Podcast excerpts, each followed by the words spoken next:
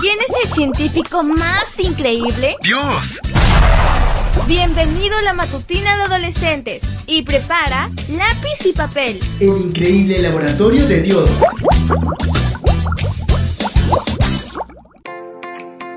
Muy buenos días para todos y feliz comienzo de semana. La matutina de hoy se titula Atleta de la Fe.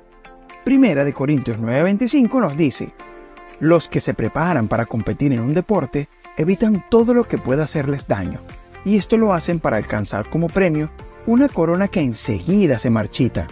En cambio, nosotros luchamos para recibir un premio que no se marchita. ¿Estás listo? Vamos a comenzar. Empezar temprano en la vida es una de las mejores maneras de obtener el dominio total de un deporte. El nadador Michael Phelps, por ejemplo, empezó a los 7 años Cristiano Ronaldo a los 8, Rafael Nadal a los 4 y LeBron James se incorporó al baloncesto a los 9.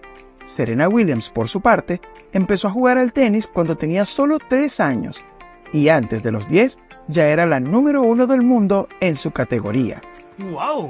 Algunos adolescentes piensan que la vida es aún demasiado larga y acaban posponiendo los momentos de reflexión y de cambio que son tan necesarios. Es importante saber que la mayoría de los hábitos que nos acompañan a lo largo de la vida pueden cultivarse cuando aún somos muy jóvenes. Ningún atleta gana una competición sin años de dedicación. Se necesita renuncia y concentración, y estos hábitos no se adquieren de la noche a la mañana. Es importante cultivar, entrenar, intentar. Lo mismo ocurre en nuestra vida espiritual. Nuestras obras deben ser coherentes con nuestro objetivo mayor.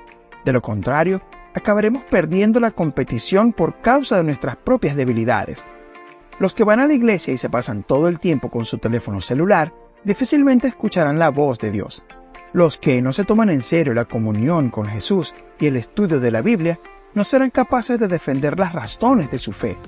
Recuerda, como atleta de Cristo, también tienes que esforzarte por ganar, porque la disposición del carácter y el comportamiento que manifestamos en casa, en la escuela o en los momentos de ocio revelan si somos realmente cristianos o no.